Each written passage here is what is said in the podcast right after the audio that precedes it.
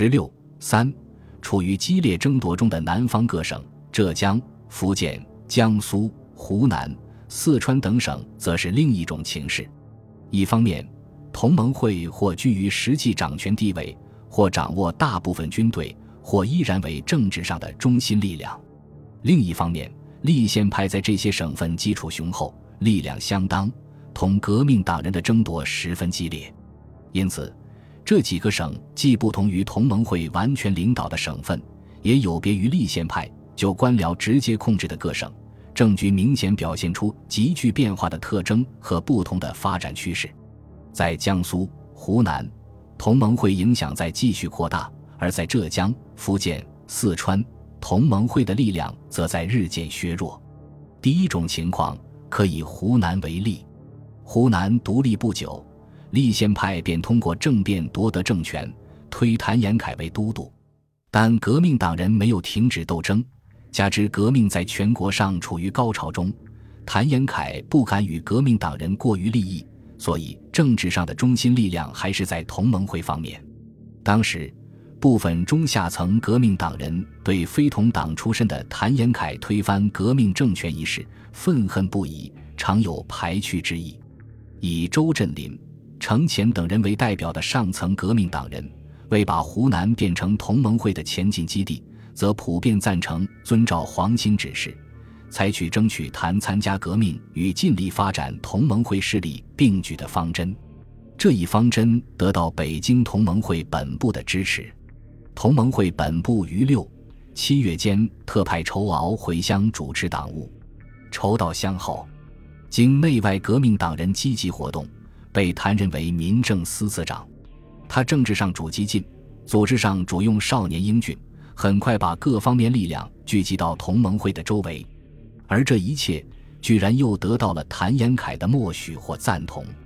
因此，不但谭本人早在四月就加入了同盟会，到九月下旬同盟会改组国民党时，几乎所有立宪派头面人物及骨干分子都成了国民党员。谭延闿并被举为支部长，裘别本人也由此正式取代刘仁熙担任民政司长，握取了行政用人大权。随后，黄兴、宋教仁又相继返乡，进一步扩大了革命党人的影响。财政、实业和军事厅厅长也都改由革命党人担任。当然，谭延闿靠拢革命党人，并不表明政治立场的根本转变。而主要是出于巩固其统治地位的需要，他倚重程潜等人，既是为着假党人之手裁减军队和对付中下层革命党人的反抗，但同时也意味着革命党人势力的不断增长，使他不得不迎合以致接受革命党人的某些主张。他不顾旧势力的反对，长期保留周振林的筹饷局局长职务就是一例。周大权独揽，操纵自如。而且所行政策也颇具革命意味，例如募集捐款一事，他规定一律按房产、田产的多寡摊派，豪绅权贵照样提充。湘潭袁树勋拥资近千万，因不愿多捐，即将其田产五千余亩及省城镇原点铺，约值银五万两，一律没收充公。长沙徐洪纪元认捐不多，后又逃往上海租界躲避。遂将其所存长沙尾丰厚票号银四万两，以及日升昌票号银一万两一并提出充公。湘乡曾国藩祠被改为大汉烈士祠，其田产五百余石，拨充烈士祠常年费，并提现银四万余两充作军饷。即使对于谭延闿之兄，也迟点交公，迫其认捐缴纳。这种经济上严厉打击豪绅的做法。在当时，全国也是十分突出的。此外，谭延闿还在军事、实业建设等方面采纳了革命党人的一系列建议。在军事上，黄兴提出另编一支新军，推荐张孝准担任军事厅厅长，谭表示完全接受。同时，因构谢为中央所不许，他拨银六十万两，计划与李陵自设兵工厂。在实业建设方面，他支持废除盛宣怀与四国银行原定穿越湘鄂筑路借债合同，主张由乡人自行主持。在改革风俗方面，他禁止买卖人口，提倡破除鬼神迷信。对临时政府的组织，他要求袁世凯不再留用从前名誉已坏、为民国所不认可者。对于省制、省官制，他主张无论省长取何种方式产生，总需经省议会同意或择定。对梁启超回国问题，他反对极力。如此等等，可见谭延闿虽意在利用革命党人以加强自己的地位，但革命党人也极力把他拉向维护共和的轨道，而且收到了显著的效果。双方关系日益密切，毕竟对袁世凯北洋集团是不利的。第二种情况可以福建为代表，福建独立后，革命党人彭寿松身兼数职，实际控制着军政大权。起初，他尚虚心接纳，不久即对郑祖荫、林思琛、刘通等老同盟会员逐渐疏远，甚至不惜以暗杀手段，先后派人刺杀了同盟会员蒋云和黄家臣。接着又查封《群报》和《民言报》，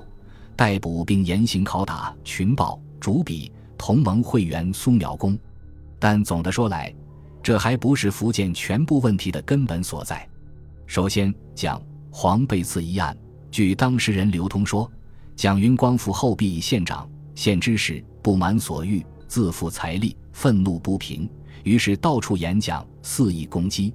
黄家陈光复后，曾召集数百人，请彭寿松编引给蒋，彭以事前未奉命令，中间又无报告，加以拒绝。黄遂散布仇恨之言，并图谋暗杀彭寿松。其所办《民心报》则主张裁撤政务院，迫彭寿松去职。因此，蒋黄被刺后，上海《太平洋报》刊载的一篇《福建通信》说，《民心报》主任某指黄家臣不得辞其咎。可见，蒋黄案主要还是革命党人之间的权力之争。其次，彭寿松在查封《民言报》管告示中指出，即志光复告成。人人竞争权力，要求位置。本总监以建设方式，人服于事，总应因地责人，不能人尽有事。此辈所求不遂，捏造无稽之言，任意污蔑，滥登报中，言之深堪愤懑。又说，现民国虽已成立，国际潮流日急，基本未尝巩固，功罪尚不敢自知，何暇计及求全之悔？业败垂成。本总监非有司马昭之心，不可无伊尹之志，不得以权行专制手段欺达共和目的。此外，当时舆论也认为彭之为人与官僚派势不两立，又始终主张政权应操于革命党人之手。这说明彭寿松权行专制手段固然表现了他的专横跋扈，但其本意也多少含有维护革命政权的成分。然而。彭寿松的事权骄横，却为立宪派和旧官僚提供了可乘之机。本来由立宪派和旧官僚联合组成的民省共和党支部，以及所掌握的共和时进会，早已生觊觎之念，暗搜该省人民排彭。因此，蒋黄案和查封报馆案相继发生后，其城下导戏、谋决政权者，如水银泻的之，无孔不入。他们首先广造舆论。攻击彭把持政权，广执党羽，继而推举省临时议会议长宋渊源、同盟会员及议员陈祖烈、朱腾芬等赴京请愿查办彭、宋等。先到上海运动，岑春轩率兵赴闽镇抚，得岑同意后，即联合福建工会及南洋华侨联合会所举代表京赴北京，请袁世凯为以正式名义。原当时正以为张元齐为民省民政长，将北洋势力深入南方。宋等此举自然使他喜出望外，于是他当即任命岑春轩为福建镇抚使，同时下令撤免彭寿松都督府总参议、警视厅总监各职，听候查办。当蒋黄案和查封报馆案发生后，部分同盟会员为稳定政局，曾主张请陈其美担任都督。林森为民政长，但为立宪派就官僚所坚决反对。袁世凯查办令下，黄展云、马景荣、郑祖荫、董光弼、林恒可、林雨石等同盟会员又以人心惶恐为辞，一面致电袁世凯，要求阻止岑带兵入闽；一面召开市民大会，发表演说，号召罢市，以谋抵制。立宪派就官僚，则以共和实进会、国民协会、共和党闽支部等五十六团体名义，致电欢迎岑春轩速来。彭寿松虽曾准备抵抗，但因是单立孤，又不为党人所谅，终于九月辞职离省。一九一二年十月三日，岑春轩带兵赴闽。他到闽后的第一件事，就是请袁世凯通电缉拿彭寿松，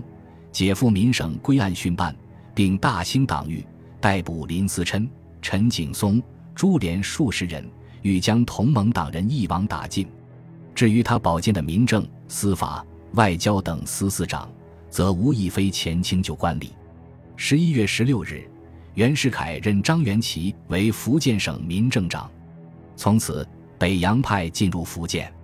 浙江、四川与福建情形大体相似，所不同的是，浙江继任都督朱瑞直接被袁世凯拉拢，成为北洋势力在浙江的代理人；四川由于尹昌衡一意宠信胡景一，大权旁落，终于使胡景一与袁世凯北洋集团的勾结演为事实。以上两种情况清楚表明，革命党人只要继续坚持斗争，即使像湖南、江苏这样并不实际掌握政权的省份，也会使形势变得对自己有利。反之，如果居功骄横，热衷于个人权势，或看不到加强革命政权的重要，就都将导致政局的逆转和革命力量的被摧残。而后一种情况，则又无一不是立宪派。就官僚和北洋集团合谋导演的结果。本集播放完毕，感谢您的收听，喜欢请订阅加关注，主页有更多精彩内容。